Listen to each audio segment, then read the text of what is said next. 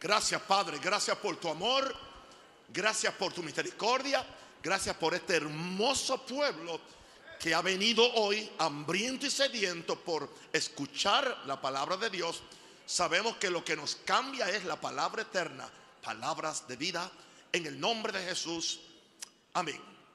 Bueno, aquí vamos navegando en este, esta serie, en este mm, libro básicamente, y estamos hoy en el capítulo 9. Lo que voy a hablar hoy no, nunca fue parte de ninguna serie anterior, sino que es un material completamente nuevo. Y estamos en, en la lección, el capítulo 9, toma control de tu tiempo. Amén, ahora sí, de tu tiempo. En Colosenses capítulo 4, verso 5, la Biblia de las Américas nos dice, andad sabiamente para con los de afuera, aprovechando bien el tiempo. La Biblia del 60, ahí la tienen, dice, redimiendo el tiempo. Interesante que hay cierta sabiduría necesaria para redimir el tiempo.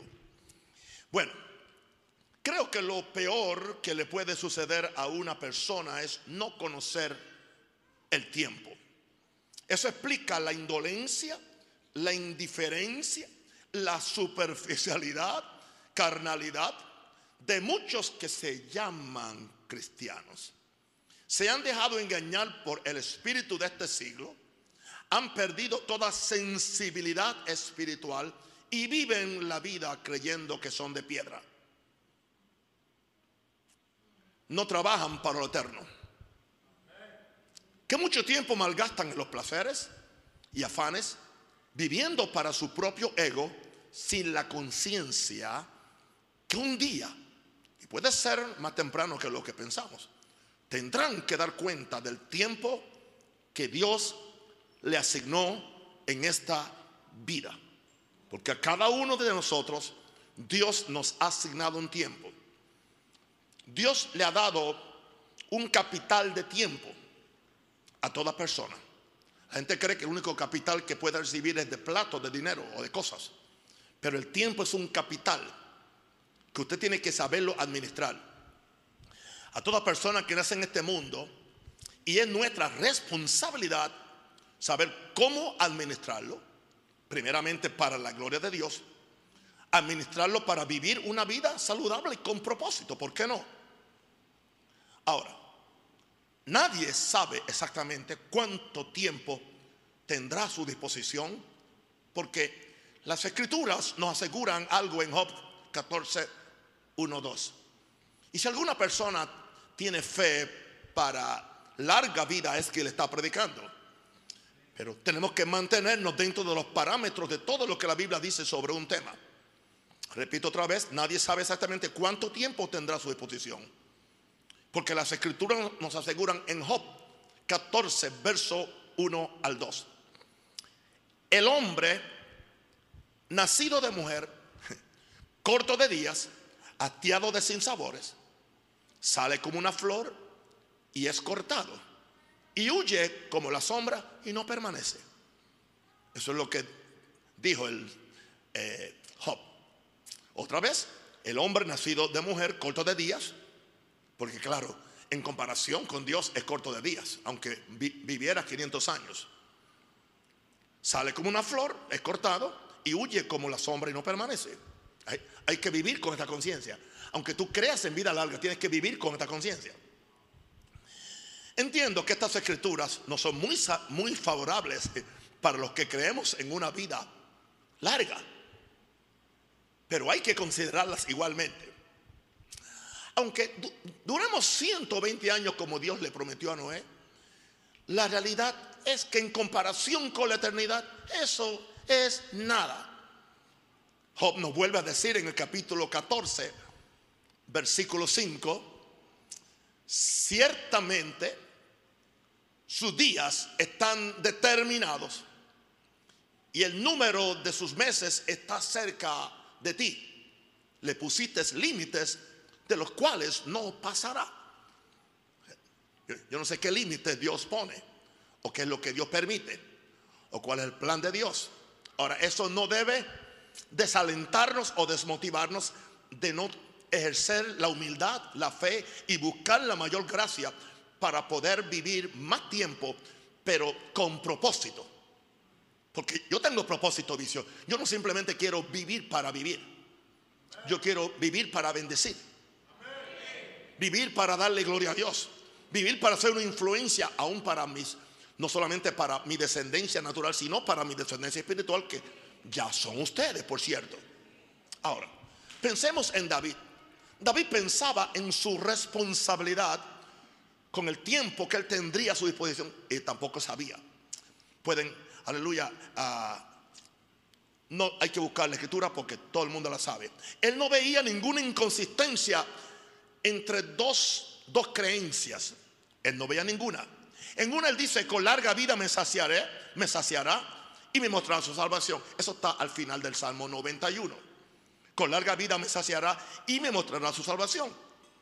Pero a la misma vez, David reflexionaba en la fragilidad del ser humano. Y eso lo encontramos expuesto claramente en el Salmo 39, 4 al 5. No sé si se dan cuenta que mi predicación es centro bíblica.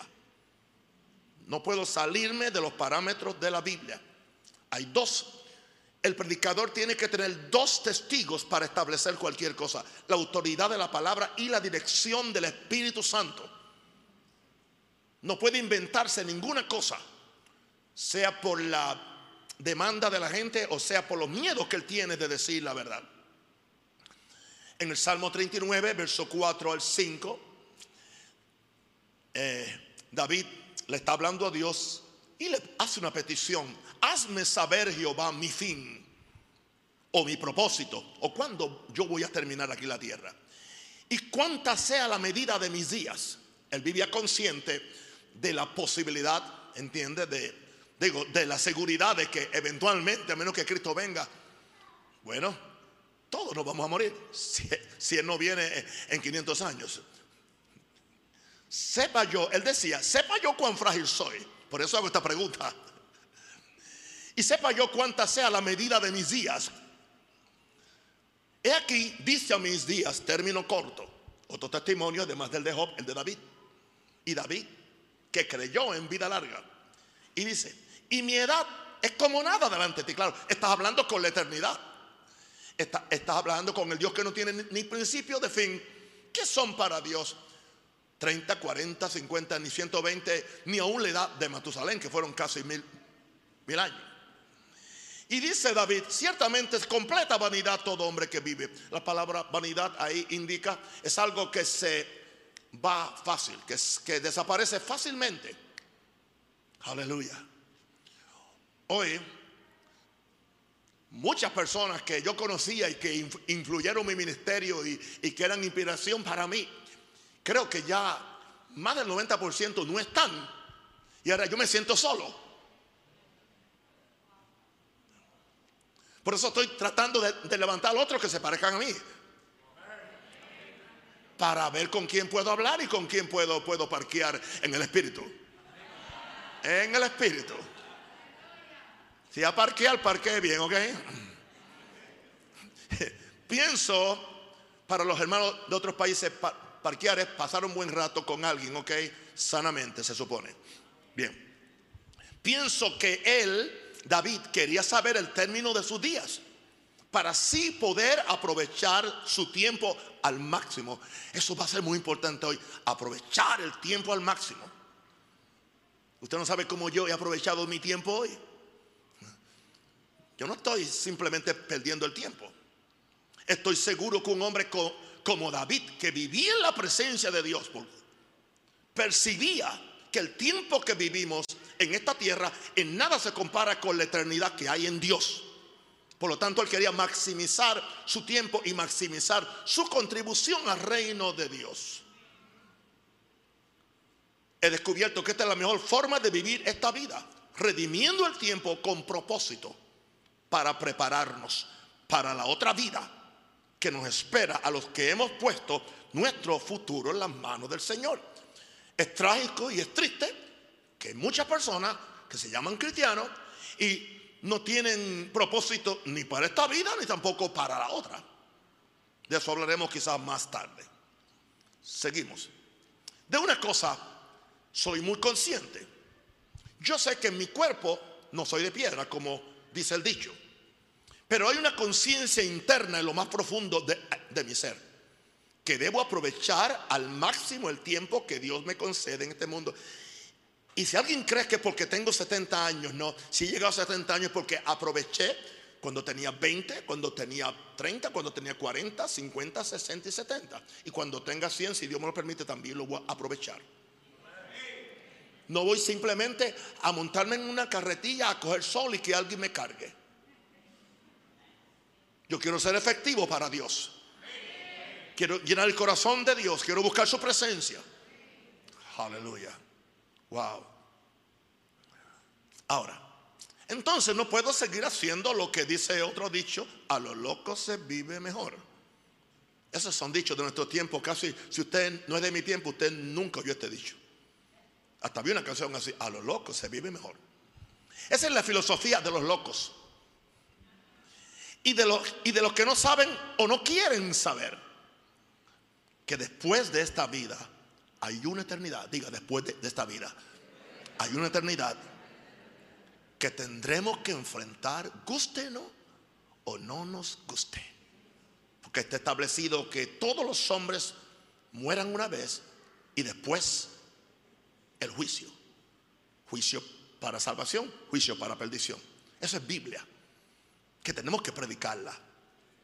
El Señor me advirtió muy fuerte en una mañana orando y me dijo, los domingos tienes que enfatizar un poco más la salvación, la cruz y el pecado y la vida eterna y el infierno, porque ¿de qué vale que le enseñes fe y se vayan con fe al infierno y le enseñes y los sane y se vayan sanos al infierno? Es mejor que se vayan al cielo aunque estén enfermos y aunque no tengan fe. Nadie dijo amén a eso. ¿eh? Yo no sabía que tenía una iglesia que selecciona cuándo decir amén. Óigame, yo que ando por ahí hablando bien de ustedes a todo el mundo, ustedes son la iglesia mejor del mundo y no me desanimen ahora. Amén. Ok. Salomón, hijo de David, nos habla de la importancia de saber manejar el tiempo. Son palabras muy importantes. Están en el libro. Salomón escribió, además de, Proverbios, Eclesiastés y Cantares. Pero esta escritura está en, en Eclesiastés 9, versículo 11. Es una escritura muy importante para mí en este asunto del tiempo. Me volví y vi debajo del sol, o sea, acá en la tierra, que ni es de los ligeros la carrera, ni la guerra de los fuertes, ni aún de los sabios el pan tengo subrayado y ennegrecido esta frase, sino que tiempo y ocasión acontecen a todos. Eso es muy importante para entender esto, sino que tiempo y ocasión acontecen a todos. Salomón había observado que el éxito no nos viene asegurado porque uno sea ligero, porque sea fuerte, porque sea sabio, porque sea prudente y sea elocuente, que fueron las cosas que él dijo en ese verso. La carrera no es de los ligeros, la guerra no es de los fuertes, el pan no es de los sabios, las riquezas no son de los, de los prudentes y el favor no siempre es de los elocuentes. Así que él, él había observado que el éxito no nos viene asegurado porque uno sea ligero. Podemos ser todo eso y aún seguir, seguir pobre, perder las batallas, no ganar la carrera y no alcanzar el favor. Yo sé de personas con un un, doctorado en filosofía y letras de, grandes universidades indigentes en una calle en Estados Unidos. Doctores que pudieran estar en un sitio. ¿Qué le sucedió? Lo, que estamos hablando aquí. ¿Ok? Ahora, ¿por qué? ¿Por qué razón sucede esto? Porque no se supo aprovechar el tiempo y la ocasión que le acontece a todo. Hay una diferencia entre el tiempo y ocasión. No se supo aprovechar el tiempo y la ocasión que le acontece a todo. Hay un tiempo para correr la carrera y ganarla. Y usted debe escoger el tiempo correcto. Hay un tiempo para pelear la, guerra y salir, y salir vencedor. Hay un tiempo para conseguir el pan. Hay un tiempo para hacer riqueza y hay un tiempo para usar nuestra elocuencia para el favor. ¿Cuál es entonces la clave? La clave nos la dio Salomón al final del verso 11. Tiempo y ocasión acontecen a todos. Déjenme explicarle, mis queridos. ¿Qué significa esto? Hay un tiempo que debemos discernir cuando aparece la ocasión para hacer algo. Puede ser el tiempo, pero no es la ocasión. Esa palabra ocasión, buscar significado, significa oportunidad u ocurrencia. Ok. Ustedes tienen un maestro, ok. Yo estoy enseñando. Yo estoy operando en el, en el, en el ministerio de maestro, que es uno de los cinco oficios. Ok. La palabra ocasión significa oportunidad u ocurrencia. Otra vez, ¿qué significa esto? Hay un tiempo que debemos discernir cuando aparece la ocasión para hacer algo. La palabra ocasión significa oportunidad u ocurrencia. Tenemos que estar alerta a cuál es el tiempo que se nos da la oportunidad para hacer lo que nos va a beneficiar en el tiempo que Dios nos ha concedido. Hay gente que siempre hay gente que son anacrónicos, están fuera de tiempo. Hay un tiempo para hacer ciertas cosas. Y si tú pierdes el tiempo, puedes perder de hacerlo. Pero si te adelantas en el tiempo, puedes dañarlo también. ¿Cómo se puede hacer esto? Estando en una comunión con Dios, dependiendo de Dios y también aprendiendo sabiduría para discernir los tiempos. Ahora, wow, le está bendiciendo esto, ¿verdad? Bien, Ahora,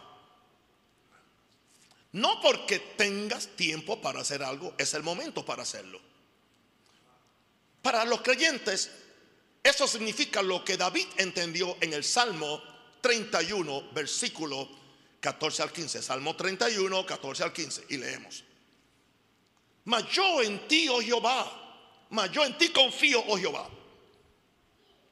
Digo, tú eres mi Dios. Habla de confianza en Dios. En tu mano están mis tiempos. Líbrame de la mano de mis enemigos y de mis perseguidores. Otra vez, Salmo 31, 14 al 15. Mas yo en ti confío, oh Jehová. O sea, habla esto de poner la fe y la confianza en Dios, no en tu propia habilidad, porque eres fuerte, porque eres valiente, porque eres prudente y quieres tú conseguirlo en, tus propios términos. Lo que es muy, muy tentador. Ah, un ejemplo, yo estoy leyendo por la mañana todos los días en este mes, como un experimento, a ver cómo, me, cómo paso el día, los dos libros primero escribí conectados con Jesús y después escribí Jesús es todo, que fueron libros sobrenaturales, porque yo los leo hoy y yo no puedo creer que yo, que yo los escribí. La dicción la revelación, la información, la forma como se, se encajaron las, las ideas, no tiene otra explicación que fue inspirado por el Espíritu Santo. Pero vino un tiempo cuando eso había que hacerse. Yo no puedo determinar, pues yo me voy a hacer una maquinita para hacer libros y como quiero ser famoso y quiero vender libros, pues voy, voy a escribir uno cada semana. No es así. Lo mismo pasa con las canciones. Hay veces que yo estoy eh, dos o tres meses y no produzco nada. Así que como no produzco nada, me pongo a traducir. Esta mañana encontré una que había escrito no sé cuántos años y nunca le puse música, era un himno. Orando le puse música y después el Señor me dio otra y también le puse música. Ahora lo que me falta es encuadrarla con los músicos. Tiempo y ocasión. Y yo sé lo que es perder también la ocasión. Porque muchas veces ah, sé que eso hay que hacerlo, pero no, lo hago después. Eso es un enemigo. Se, se llama procrastinar, dejar para después. Ahora, no dejes para mañana lo que puedes hacer hoy. Es un principio. Otra vez, aquí David se sentía perseguido por sus enemigos. No sé si pueden ponerme otra vez el verso porque él se sentía perseguido por su enemigo, pero eso a él no lo turbaba. ¿Por qué? Porque en tus manos están mis tiempos. No hay nada que mis enemigos puedan hacerme si mis manos están en los tiempos de Dios. Tratarán lo que puedan tratar. Ellos no van a impedir que mi iglesia crezca. Ellos no van a impedir que que las bendiciones aparezcan. Ellos no van a impedir que la gloria aparezca. Ellos no pueden impedir que el Espíritu Santo esté aquí reinando. ¿Entiende? Y cada uno tiene sus propios enemigos que no pueden impedirle a usted lo que usted va a hacer en el tiempo de Dios. Siempre y cuando que usted le diga, en tus manos están mis tiempos. Entonces, ok, entonces ahora, líbrame de, la mano de, mis enemigos y de mis perseguidores. David se sentía perseguido por, por, su enemigo, pero eso a él no lo turbaba. Él tenía tanta confianza en su Dios que su tiempo lo ponía en la mano de Dios para que él le dirigiera en el tiempo de Dios, que no siempre es el nuestro. No ves que nadie te obliga a hacer algo que tú no tienes la conciencia que el tiempo de hacerlo. No compres algo fuera del tiempo cuando no puedes pagarlo. No vengas detrás de una chica que aún tú no has madurado, aleluya, a, ese asunto para poder, aleluya, decirle las flores que le quiere decir, aleluya, para primero enamorarle en una forma filosófica y después en una forma romántica. Estoy diciendo lo que yo hacía, ok en ese tiempo, en ese tiempo, Dios nos da que la ocasión. ¿Qué nos da? La ocasión. Porque la ocasión es un tiempo determinado. Aleluya. Hay en el idioma griego hay dos palabras para tiempo. Una es cronos, otra es curios. Creo que algo así. O kairos, perdón. Kairos, kairos. El crono es esa, las 24 horas. Eso es cronológico. El Cairo es el tiempo preciso de algo que tú tienes que hacer en un momento determinado. Ahora, en ese tiempo Dios nos da la ocasión, Dios nos da la oportunidad y la ocurrencia perfecta para ganar en cualquier situación que se nos enfrente. ¿Me están entendiendo? Ah, ok. ¿Van a comprar el libro? Cinco menes. Bien, ahora, vamos entonces a ver otro, otra parte del, mensaje. Redimamos el tiempo que el Señor nos concede entonces. Ok, otra vez. Ya dije esto, pero ahora amplío el, pensamiento. Yo soy de los que creen que a cada uno que nace en este planeta, Dios le ha asignado un propósito y una responsabilidad histórica. No, pero es que yo no, yo no puedo ser presidente del país. Esto no tiene que ver nada con ser presidente del país ni con ser dueño de copa tampoco, no. Esto no tiene que ver con las cosas grandes que tú. Esto indica, cada uno tiene una, un propósito y una responsabilidad histórica que Dios espera que tú la cumplas. Especialmente si eres cristiano y te jacta, somos la iglesia del Evangelio completo.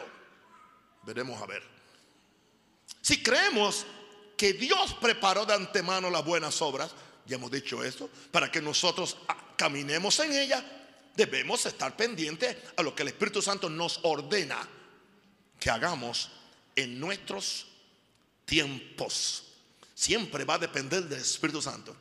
Porque los tiempos míos no son los de Dios y los de Dios no son los míos. Yo tengo que ajustarme a los tiempos de Dios. Para yo no poder frustrar el propósito que Dios ha puesto en mi corazón. Ahora, podemos llamarle a esto soberanía, predestinación, pero al, fin de cuentas todos estos términos se quedan cortos.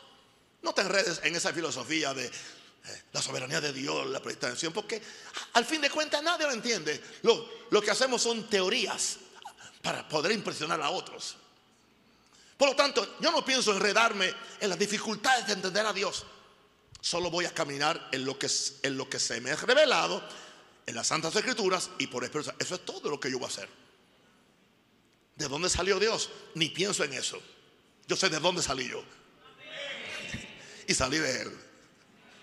Solo voy a caminar en lo que se me ha revelado en las Santas Escrituras por el Espíritu Santo. Hay una frase de Pablo que estuvo en la primera escritura que pusimos al principio, redimiendo el tiempo. Que significa aprovechándonos de las oportunidades que nos llegan a todos y más a los hijos de Dios. Debemos mostrar nuestra sabiduría con la forma como usamos el tiempo. Por eso el título de este capítulo es eh, Tomando el control de tu tiempo. Y entiendo, de acuerdo al versículo, que esto puede ser un buen testimonio para los que no son salvos. Repito otra vez el verso Colosenses 4:5, ahora en la versión del 60. andad sabiamente para con los de afuera, redimiendo el tiempo. O sea que la forma como usted maneja su tiempo va a afectar su testimonio con los de afuera. Va a ser como una luz para los que están en tinieblas. Ahora, seguimos. ¿Qué mucho tiempo malgastan los seres humanos? Y los cristianos no se quedan atrás. El enemigo en una forma muy suspicaz busca que perdamos y malgastemos el tiempo en cosas que no tienen valor eterno. ¿Cuántas horas ante un televisor o una pantalla de un teléfono o una tabla dan testimonio de lo poco que valoramos este precioso capital que se llama tiempo? Ahora, es diferente si usted está ante un televisor ¿Entiende? Escuchando una buena palabra ante una pantalla, leyendo su Biblia, ¿entiende? O leyendo un libro de, tapa a tapa. Yo estoy hablando de todo ese chateo y toda esa pérdida de tiempo que tienen aún la generación de cristianos. Eso, eso habla de, de lo poco que valoramos este precioso capital que se llama tiempo. Lo interesante es que después queremos tener éxito en, la vida. Y de esto se aprovechan los empresarios oportunistas y los falsos predicadores que hacen mercancía de la gente que está buscando un atajo a la bendición, la prosperidad y la vida larga. Por eso se venden tanto esas cosas de vida larga y de salud. Y no son los que te dicen que tienes que que, tienes que ser, servir a Dios en primer lugar y ejercitarte un poco. Cada uno tiene una, una magia para tu problema. Ahora, todo es magia. Tú haces esto y todo va a estar bien. Nadie te dice, tienes que trabajar, tienes que disciplinarte, tienes que aprender a decir que no. Ustedes me aman. Yo quiero asegurarme. Ahora, otra vez, de esto, se, de esto aprovechan los empresarios, oportunistas y los falsos predicadores que hacen mercancía de la gente que está buscando un atajo a la bendición, la prosperidad y la vida larga. Se les ofrece que compren un producto que no necesitan, que suelten una gran ofrenda que Dios nunca le dijo que la dieran. Pero hay cosas que suenan muy bonitas para los holgazanes e, e, e indisciplinados que no quieren saber cómo usar el tiempo con sabiduría o cómo invertirse ellos, invertir sabiduría, invertir tiempo para prosperar, para estar saludables, para tener unción. ¿Entiendes? hagamos un culto de, imposición de mano, echémosle aceite a todo el mundo y yo le echo aceite a, a que quiera. Pero eso no te va a unir. No, que el predicador me ponga la chaqueta, tampoco te va a pasar la unción mía. A mí me ha costado todos estos años y tú crees que te la va a dar gratis simplemente con, con que te pongan la chaqueta mía una vez. Aleluya. Ahora, bien, el tiempo es oro. ¿Cuántos han oído eso? Que el tiempo es oro. En esas palabras están diciendo que el tiempo es más importante que el dinero. Es oro. Y el tiempo que se va nunca regresa, nunca regresa. Nunca regresa. Invierte tu tiempo con más sabiduría que la que usarías para invertir tu dinero. Digo, a los que son responsables con su plata. En otro capítulo hablaremos de la forma responsable de administrar el dinero. Creo que es el próximo miércoles. Que fue. Porque es un capital. El dinero es un, es un capital que bien usado nos puede hacer la vida más llevadera. ¿Por qué no? Solamente que nadie ve el tiempo como un capital y esto es porque el tiempo no se ve. Podemos ver en una cuenta bancaria los mil dólares que con disciplina hemos ahorrado, pero no podemos ver el tiempo que hemos invertido tanto en las cosas materiales como las espirituales. Por esa razón es que hay tanto desorden en el uso del tiempo. Bien, vivamos el tiempo con una conciencia de la eternidad. Diga eternidad. ¿Sabías tú que tu eternidad será afectada y determinada con lo que haces en el tiempo que Dios te concedió en esta tierra? Algunas preguntas que tengo para ustedes. ¿Cuál fue tu prioridad? el tiempo usado para tu disfrute emocional y carnal o el tiempo que usaste para trabajar en lo que te devengará recompensas que durarán por toda la eternidad. Son dos formas diferentes de vivir. Tengo que repetir esa pregunta. Bien, ¿cuál es tu prioridad? ¿El tiempo usado para tu disfrute emocional y carnal o el tiempo que usaste para trabajar en lo que te devengará recompensas que durarán por toda la eternidad? Por lo tanto, redime el tiempo. Aprovecha el tiempo y sujeta tu tiempo a la voluntad de Dios. Cuando yo empecé a, caminar por los países del mundo y siempre conmigo iban uno o dos muchachos, algunos me ayudaban con la música, otros a vender los libros o los cassettes, que eran en aquel tiempo. Y yo sé que muchas veces hacían burla porque yo me quedaba en el cuarto después que almorzaba hasta la tarde, orando y buscando al Señor. Claro, ellos, como ellos no tienen que predicar, se iban. Sucede que ninguno de ellos ahora están haciendo nada de valor eterno ni de valor natural. Y un Rosario está próspero, está bendecido y está en Panamá, aleluya, trayendo la revolución del amor.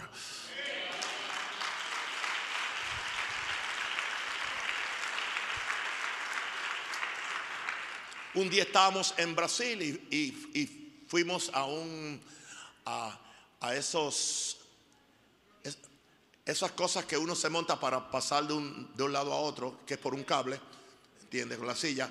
Y yo iba al frente con alguien y detrás venían ellos. Se venían, se venían riendo de mí porque ya que yo estoy ahí montado, tengo tiempo para que en lo que esa carrera pasa, yo voy shira, babacote, y babacote, Mientras ellos tiran chistes.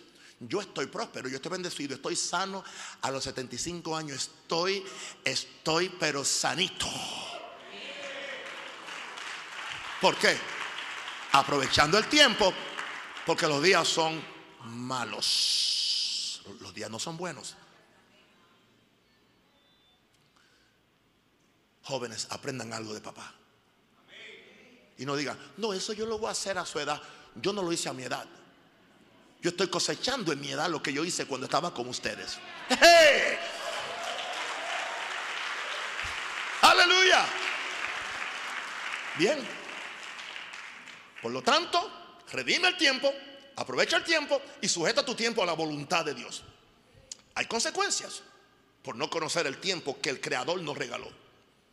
Y otra vez volvemos a Eclesiastes 9, verso 12. Gracias por la rapidez de mis hijos en en audiovisual. Eclesiastes 9:12. Uh, gloria a Dios. Porque el hombre tampoco conoce su tiempo. ¿Oíste eso? Como los peces que son presos en la mala red. O sea, que no conocer el tiempo te va a apresar en una situación de la cual quizás a, veces no puede salir. Y como las aves que se enredan en lazo, así son enlazados los hombres, así son enlazados los hijos de los hombres en el tiempo malo cuando cae de repente sobre ellos. Cae de repente sobre ti porque tú no te preparaste para evitar que cayeran sobre ti. Ahora, ¿cuántas quejas oímos de las personas que le echan la culpa sea a la gente, sea al gobierno, al color de su piel o al diablo por la miseria espiritual y material en la que viven? ¿Qué sucede con esta gente? Nunca aprovecharon el tiempo cuando podían estudiar una carrera que les asegurara un buen empleo en el futuro. Si, se hubiera establecido una disciplina de ahorro, de eso hablaremos la semana que viene, aunque fuera una pequeña cantidad, el tiempo y los intereses acumulados le hubieran asegurado una buena cantidad de dinero para separar una casa o para enviar el hijo a una buena escuela. Pero no, queremos vivir la vida microonda, el momento presente Gastarlo todo, comerlo todo, vestirlo todo y gozarlo todo. Sin pensar en el futuro. Si yo tengo una casa aquí, aleluya, paga. Por, a, los 25 años yo empecé. Enseguida que empecé a trabajar, enseguida que me casé, empecé lo que allá le llaman un annuity. Es un dinero que tú lo pones, no, te, no pagas impuestos por ello eran 50 dólares. Después eran 100, después eran 200 cada mes. Bueno, cuando pasaron más de 40 años, pues ya era dinero casi suficiente para comprar mi casa aquí. No, pero ¿qué? No, pero ¿qué son 50 dólares? No, no, con, eso yo no hago nada. Bueno, yo tengo un plan de, de ahorro y es el plan de la gallina. ¿Cuál es el plan de la gallina? Grano a grano llena la gallina el buche. Usted se va a acordar del plan de, del plan de ahorro de la gallina. No, pero es que muy poco.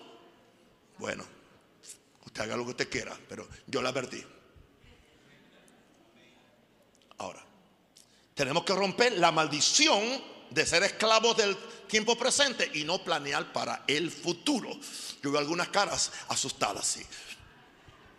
Él dice, pero ¿y cómo él sabe lo que está pasando? Por experiencia. Porque yo me enredé cuando era muchacho, o sea, cuando era jovencito, en cuanta tarjeta de crédito había, tanta cosa era. Pero tuve que sacudirme. Cuando yo vi las señales de, de peligro, ya, eso me obligó hacer lo que estoy enseñando hoy. Salomón, el hombre con la mayor sabiduría que Dios le pudiera dar a una persona, nos habla que el tiempo puede caer como un lazo en aquellos que no aprovecharon el tiempo y la ocasión. Si no conoces tu tiempo y no lo aprovechas al máximo, serás enlazado por el tiempo malo cuando caiga de repente sobre ti. Este libro es escrito desde la perspectiva bíblica, no la perspectiva filosófica de este mundo. Por eso cubre tanto la vida natural como la vida espiritual. No debemos usar ninguna de las dos perspectivas para ignorar la otra. O sea, no podemos simplemente concentrarnos en la perspectiva espiritual y negar la natural o, ¿entiende? No, que Cristo viene ya. A mí me, dijeron que no, que no estudiara porque el rapto venía y que yo iba a perder mi tiempo. ¿Sabe el dinero que yo le saqué? Le saqué nueve años a mi profesión. Nueve años a mi, a mi profesión de, de profesor. Y Jesucristo aún no ha venido. O sea, Tienes que tener un, balance entre la perspectiva de la vida natural y la vida espiritual. Ambas son importantes. No debemos usar ninguna de las dos perspectivas para ignorar la otra. Aprovechemos y usemos bien el tiempo para la vida natural que tenemos en esta tierra, a la misma vez que nos ocupamos de, hacer tesoros en los cielos, donde el ladrón no llega ni polilla destruye. Lucas 12, 33. Padre, levantamos la mano, damos gracias. No he terminado. En el nombre del Señor. Gracias Señor porque hasta aquí me has ayudado. Espíritu Santo, gracias por la sabiduría y por la habilidad y por el tacto para yo poder, Dios, traer estos conceptos que van a hacer la diferencia en muchos de los que lean el libro o escuchen estos mensajes. Ahora, una pregunta. ¿Conoces el tiempo que estamos viviendo? Ahora nos transportamos a algo un poco más profético. ¿Conoces el tiempo que estamos viviendo? Romanos 13, 11 a 14. Palabras del apóstol Pablo. Y esto conociendo el tiempo que es ya hora de levantarnos del sueño. ¿Ves? Conociendo el tiempo. ¿Se dan cuenta? Pablo estaba muy consciente de conociendo el tiempo que es ya hora de levantarnos del sueño. Porque ahora está más cerca de nosotros nuestra salvación que cuando creímos. Tengo mucho temor al Espíritu Santo para convertirme en un agorero que siempre tiene que tener una profecía para el más mínimo detalle de los eventos que están ocurriendo en el mundo. Eso es bueno para conseguir, aleluya, a, suscriptores en tu canal de YouTube o en Facebook, pero en la mayor parte de los casos ni caso le, le hagas a lo que están diciendo. Todo el mundo ahora es un profeta, todo el mundo. Y todo el mundo tiene toda la interpretación de lo que va a pasar con Biden y, con Cortizo. Y la mayor parte de ellos no saben nada. Creo que solamente leyendo las escrituras y orando en el Espíritu Santo podemos recibir una intuición. Diga, intuición. Intuición es algo que tú lo sabes adentro. Que el mundo corre vertiginosamente hacia un abismo en el ámbito moral. Eso lo sabemos todo. En el ámbito espiritual, también en el ámbito político, en el ámbito, en el ámbito social y en el ámbito económico. Aleluya. Yo quisiera que alguna universidad de aquí eh, eh, acreditara este curso. Ustedes entienden para algo. ¿sí? No hay que ser profeta o apóstol para saber en qué día estamos viviendo. No hay que ser nada de eso. Quisiera pensar, yo quisiera pensar que tenemos tiempo de sobra para hacer la voluntad de Dios. Espero equivocarme, pero no creo que tengamos 25 o 50 años, no estoy poniendo fecha, para hacer lo que el Espíritu espera que hagamos por Jesús y su reino. La cosa está fuera de control especialmente después de esta pandemia. Es muy posible que seamos la generación que sea testigo o protagonista en el tiempo del fin de todas las cosas. Tenemos que prepararnos entonces. No podemos ser como las otras generaciones, que simplemente se sentaron a esperar que la trompeta sonara y no hicieron nada. Yo creo en el rapto, yo creo en la segunda venida. Pero vamos a ver lo que la Biblia dice. Es muy posible que seamos la generación que sea testigo o protagonista en el tiempo del fin de todas las cosas. Como decía el apóstol Pedro en su libro, 1 Pedro 4, 7, o su carta, él dijo, más el fin de todas las cosas se acerca. Eso lo dijo hace dos mil años atrás. Imagínense hoy. Sed sobrios, sed templados,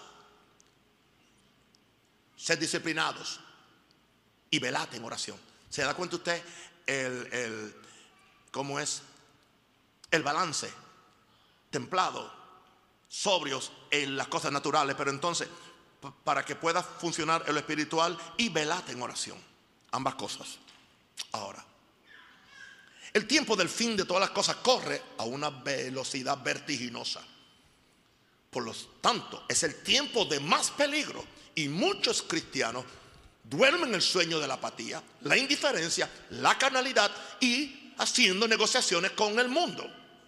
Lo sabemos. Cuando la iglesia debe ser más fuerte es cuando es más débil. Por lo tanto, necesitamos despertar a la realidad que todas las cosas se están alineando para la manifestación del hombre de pecado. Se están alineando, hermano. Se están alineando para un nuevo orden mundial. Y se están alineando para la segunda y gloriosa venida de Cristo. Ahora, que a nadie se le ocurra poner fechas, porque ni el Hijo del Hombre lo sabía. La pregunta de más peso es la que muchos quieren ignorar. ¿Por qué? Porque tienen su tiempo muy ocupado en ellos mismos, en sus intereses particulares y no tienen tiempo para poner el reino de Dios en primer lugar. La pregunta es la, siguiente. ¿Cómo nos encontrará Jesús cuando suene la final trompeta en cualquier momento? cuando yo oí al Señor hablándome de predicar más de salvación y más de consagración y santidad y, de arrepentimiento los domingos, me doy cuenta que el Espíritu Santo tiene, tiene una, una, una preocupación por esto. Jesús fue muy insistente de la preparación que debemos tener para que aquel día no nos caiga como un lazo, porque ignoramos las señales de los tiempos que el Padre puso en su sola potestad. No sabemos cuándo Él va a venir, pero podemos discernir por las señales más o menos cuándo se está acercando el fin de todas las cosas, que no es el fin del mundo, es el fin de la sociedad como está. Ahora, vamos a leer un poquito largo, son unos cuantos versos, porque es Mateo 24, 44 al 51, por favor. Aleluya. Ah, Así que espero, porque quiero que los hermanos vean Mateo 24, 44 al 51. Por tanto, también vosotros estad preparados, porque el Hijo del Señor vendrá a la hora que no pensáis. Aquí habla ahora de responsabilidad. ¿Quién es pues el siervo fiel y prudente al cual puso su Señor sobre su casa para que le dé el alimento a tiempo? Yo creo que hay pastores que deben leer esto, qué clase de alimento le están dando. No es posible que en medio, en medio de toda, de toda esta, esta cosa la gente siga hablando simplemente de, de, hacerte millonario, de prosperidad, de dinero y de toda esta cosa. Un evangelio light. Dice, bienaventurado aquel siervo al cual cuando su Señor venga le haya siendo así, lo haya siendo responsable. Y mire que hay una recompensa porque dice el verso 47, de cierto digo que sobre todos sus bienes le pondrá. O sea, le va a dar una recompensa grande. Wow. Verso 48. Pero si aquel siervo malo dijera en su corazón, wow, está hablando de, de, siervo de Dios, mi Señor tarda en venir. Sí que tengo tiempo para la carnalidad, tengo tiempo para todo lo otro y comenzaré a, golpear a sus consiervos, a los que son miembros de otra denominación o que no hacen las cosas como ellos. Y aún a comer, otros, otros ahora se pusieron, entiende, eh, eh, borrachones a comer y a beber con los borrachos. Bajaron sus estandartes de santidad. Que dice el verso 50, vendrá el Señor de aquel siervo en día que éste no espera y a la hora que no sabe y lo castigaré duramente y pondrá su parte con los hipócritas. Allí será el lloro y el crujir de dientes. Queridos, usted no oye muchos mensajes con estos versos. Estos versos no recogen ofrendas. Pero son palabras de nuestro Señor Jesús. No son palabras de ningún predicador. Son las palabras de, del verbo de Dios que nunca dijo una mentira. Él dijo, me voy a levantar de los muertos y se levantó. Me voy al cielo y se fue al cielo. Está la diestra del Padre. Lea Mateo 24, léalo otra vez y llega a sus propias conclusiones. Por lo tanto, se acerca el día de la consumación de todas las cosas. Y no estoy poniendo fecha tampoco. Romanos, aleluya, 13 otra vez verso 11 y 12. Y esto, conociendo el tiempo, que ya es hora de levantarnos del sueño, ya es hora, ya es hora. Porque ahora está más cerca de nosotros nuestra salvación que cuando, cuando creímos. La noche está avanzada y se acerca el día. La noche es la situación que estamos viviendo en el mundo. Desechemos pues las obras de las tinieblas y vistamos las armas de la luz. La expresión de Pablo es demasiado importante y urgente y tiene que ver con el tiempo, conociendo bien el tiempo. Nunca podríamos ser fieles administradores del tiempo a menos que conozcamos bien el tiempo.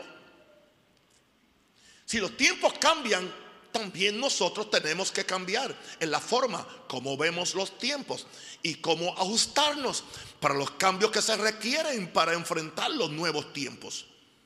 Ahora mismo puedo afirmar que con el advenimiento de esta pandemia que ha alterado todas las cosas en el mundo, ha habido un cambio de tiempos. Solamente los que están en conexión con el cielo son los que pueden discernir los tiempos que estamos viviendo. Personalmente, toda mi vida ha sido alterada porque percibí que yo tenía que hacer cosas diferentes para tiempos diferentes. Y ya el Espíritu me lo estaba advirtiendo aún antes de que la crisis llegara. La crisis llegó en marzo prácticamente y fue en noviembre del año 19 cuando oí del Espíritu Santo empieza a orar en una forma más, más temprano y más concentrada, más bíblica y más tiempo, más extendida. Y empecé a hacerlo. Yo no sabía por qué razón, porque yo siempre he orado. Porque cuando tú estás, cuando tienes comunión con el Espíritu, Él te va a decir de los tiempos. El tiempo de la pandemia no lo usé para ver todas las series de Netflix, sino para conocer mejor al Espíritu Santo. Por eso, tanto yo como mis iglesias estamos en pie. La gloria para Jesús. La gloria para Jesús. Y no es que estamos en pie, entiende, como como, como arrastrando los pies y arrastrando a la gente. no, no, aquí, aquí yo, yo veo el gozo que la gente trae. Aún durante los tiempos más difíciles, cuando empezamos, teníamos todas las restricciones. Usted venía con gozo, usted venía con alegría, usted venía, ¿entiende? Aquí yo nunca he visto un culto lúgubre. La gloria sea para el Señor.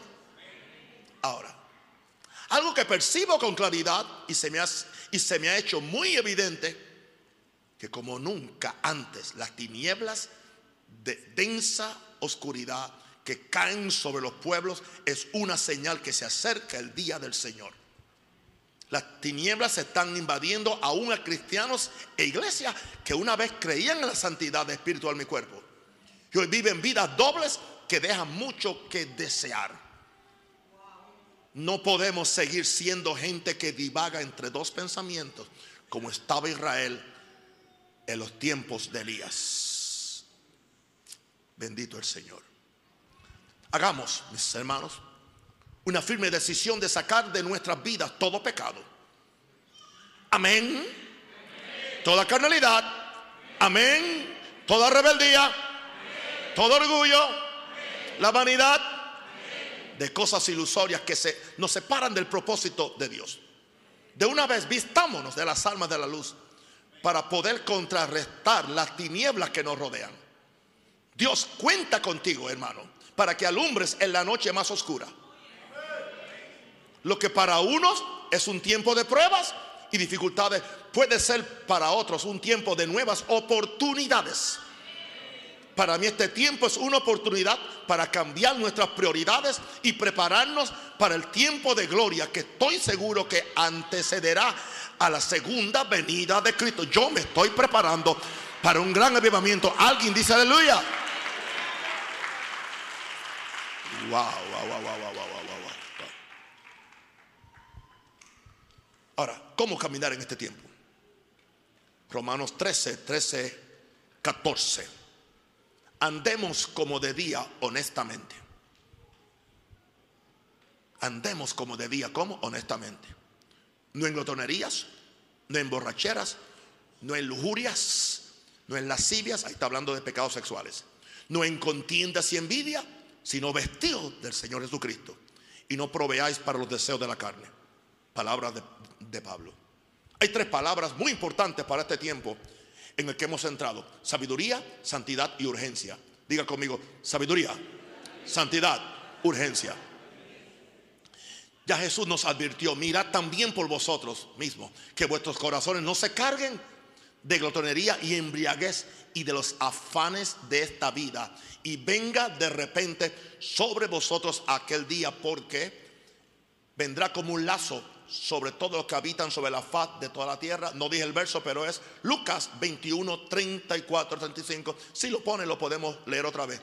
Lucas nos va a bendecir 21, 34 al 35. Mirad también por vosotros mismos, mira por ti mismo. Que vuestros corazones no se, carguen de glotonería y de embriaguez, pero también de los afanes de esta vida, que es otra, eh, otra forma de tú embriagarte y venga de repente sobre vosotros aquel día. Y otra vez, ¿qué palabra usa? Vendrá como que, como que un lazo sobre todos los que habitan sobre la faz de toda la, la tierra. My God. Somos nosotros los responsables de mirar por nosotros mismos. No tenemos tiempo para perder el tiempo. Seamos entendidos en los tiempos. Adquiramos toda la sabiduría que podamos para que sepamos cómo actuar en cada situación. ¿Estás esperando a consagrarte mañana? ¿A orar mañana? ¿Leer la Biblia mañana? ¿Leer un buen libro mañana? ¿Ser responsable mañana? ¿Y qué si tu mañana no te llega? Busquemos la santidad, separándonos, separándonos de todo lo que tiene apariencia de pecado. Y tengamos urgencia por lo espiritual, por encima de lo material. Viene un tiempo, y quiero que me escuchen ahora, y aquí está, de gran apostasía, ya está. Evangelio pervertido, prostitución de la gracia de Dios que le ha cegado los ojos a tantos cristianos. Si somos hijos del día, debemos andar como los, lo que somos en Dios. Leemos Primera Tesalonicenses capítulo 5, 5 al 7. Porque todos vosotros sois hijos de luz e hijos del día. No somos de la noche ni de las tinieblas. Por tanto, no durmamos como los demás, sino velemos y seamos sobrios, templados. Pues los que duermen de noche duermen y los que se embriagan de noche se embriagan. Se va a requerir un, alto nivel de sabiduría para no ser engañado por el misterio de iniquidad que ya está en manifestación. La forma como yo estoy viendo que están respondiendo los cristianos, las iglesias, denominaciones, apóstoles, llamados profetas, a la crisis que hemos pasado me da temor, me da temor. Porque si, si han, han, han, recibido todas las restricciones que le han puesto y todas las cosas como que viene del cielo, como que, como que es evangelio, ¿qué va a suceder cuando aparezca el espíritu de anticristo, aunque no venga el anticristo, el espíritu simplemente? Son candidatos para eso. ¿Cómo van a proteger a su gente? ¿Cómo van a, a, predicarle fe a la gente si los primeros que no tienen fe son los que están en el púlpito? La santidad tiene que regresar como la norma de todo aquel que invoca el nombre del Señor Jesucristo. No podemos dejarnos enlazar por los deleites del mundo, las pasiones desordenadas de la carne, el amor al dinero, los pleitos y contiendas aún entre hermanos. No tenemos tiempo. Usted no me va a ver a mí acusando a nadie injustamente por mis medios sociales, mencionando a nadie por nombre tampoco. Yo no tengo tiempo para eso. Yo estoy muy ocupado en la viña del Señor. Trabajad y orad en la viña, en la viña del Señor.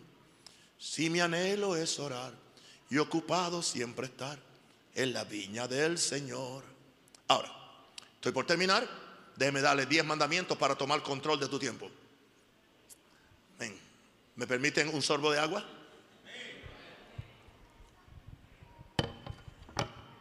Pueden irse acercando a los instrumentos.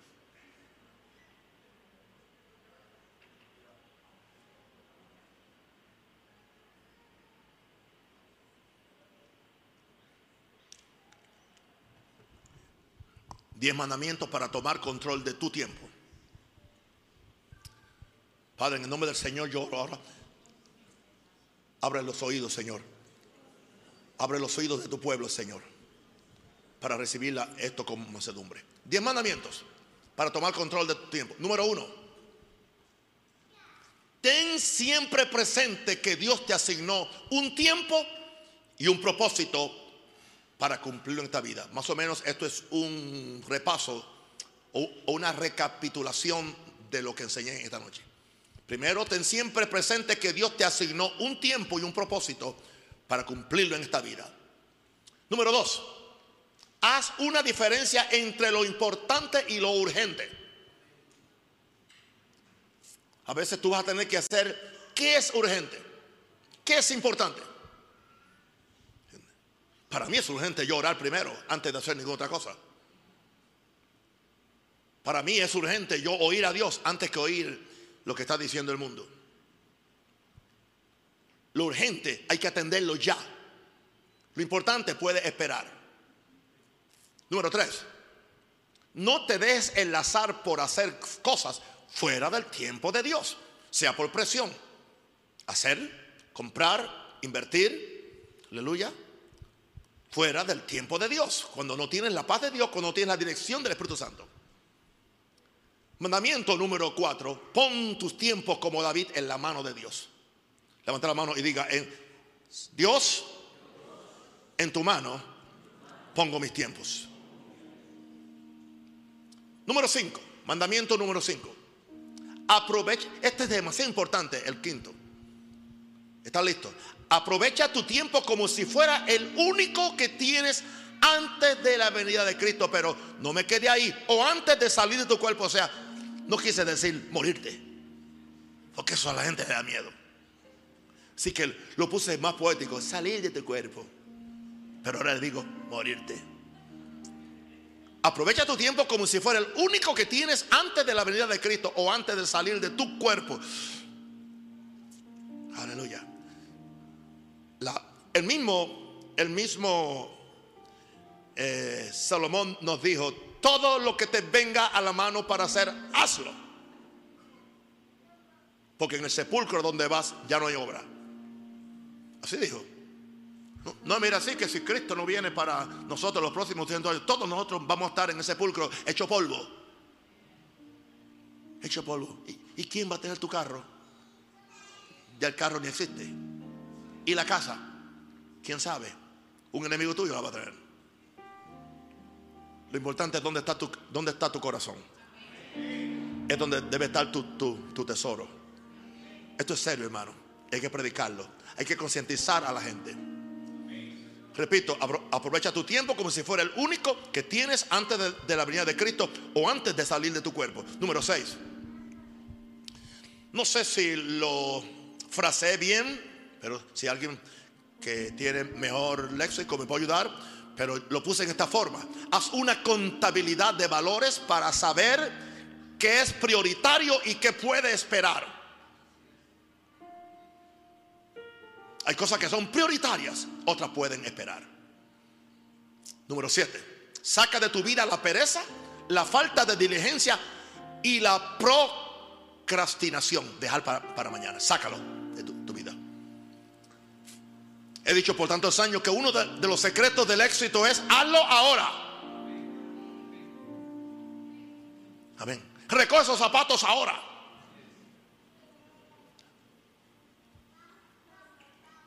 Esa taza del café, en vez de, dejarla ahí, llévala ya y lávala ahora. Si cada miembro de, la familia hace eso, ya casi la señora de la casa no tiene que hacer muchas cosas. Hazlo ahora. Hazlo ahora. Amén. Esa preparación para ser un mejor uh, tecladista o organista, hazlo cuando. ¿Cuándo es? Oh, ahora. Yo, yo quiero oír lo de los dos tecladistas. ¿Cuándo es? Está bien.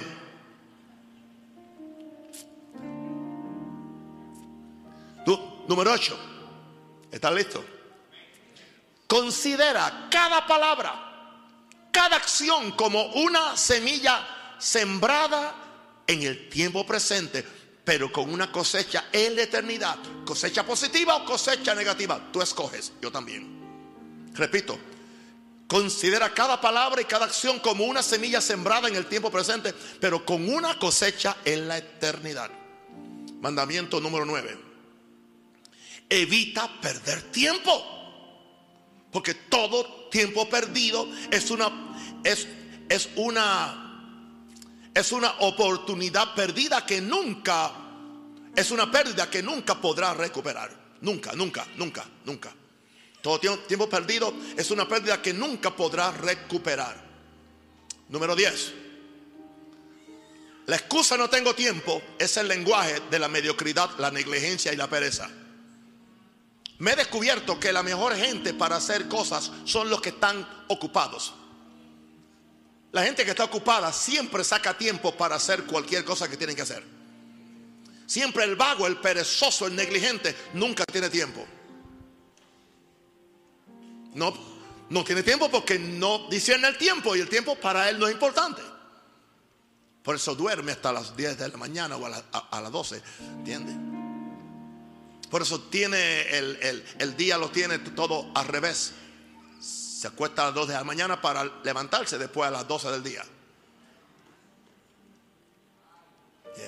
No tengo tiempo para trabajar, no tengo tiempo para educarme, no, no tengo tiempo para mejorarme, no, tengo tiempo para la Biblia, no, no, tengo tiempo para orar. Mentira, mentiroso. Te dije mentiroso. Sé, libre de este demonio. Tú tienes tiempo para lo que tú amas. Tú tienes tiempo para lo que es importante para ti. Pero para ti lo de Dios debe ser importante. Tu esposa debe ser importante. Tu familia debe ser importante. Tu compromiso con tu iglesia debe ser importante. Aleluya. Bien. Hagamos una oración para el control del tiempo. Me prometen que, todo, que todos van a repetir conmigo. Yo, yo trabajo, ¿entiendes? Como un esclavo para ustedes. Tan siquiera ayúdenme repitiendo. ¿Estás listo? Bien. Padre Celestial, tú que habitas en la dimensión del Espíritu, donde no hay tiempo, porque tú vives en la eternidad. Aquí estamos, en esta dimensión, donde estamos sujetos al tiempo y al espacio. Danos la sabiduría para entender nuestra responsabilidad con el tiempo que tú nos has dado y el espacio en el cual nos situaste. Pedimos tu gracia para aprender a manejar nuestros tiempos. Reconocemos nuestra fragilidad humana y nuestras limitaciones para saber qué hacer y cómo hacerlo en el tiempo que duremos en esta tierra. Gracias que Jesús, que descendió de la dimensión de la eternidad a las limitaciones de lo físico, nos puede ayudar a poner nuestras prioridades en orden para que sembremos semillas en esta vida que tendrán una gran cosecha en la eternidad. En el nombre de Cristo Jesús, mi Salvador y Señor. Amén. Espíritu Santo, ayúdanos. Ayúdanos. Danos revelación de esta palabra. Eso es, ore, ore. Eh, ore en el Espíritu Santo. Ore, ore. Eso es, eso es, eso es, eso es, eso es, eso es. Padre, en el nombre de Jesús. Prepara esta iglesia, Padre. No, no seremos una iglesia cualquiera. Seremos una iglesia de destino, una iglesia de propósito, una iglesia, aleluya, diligente.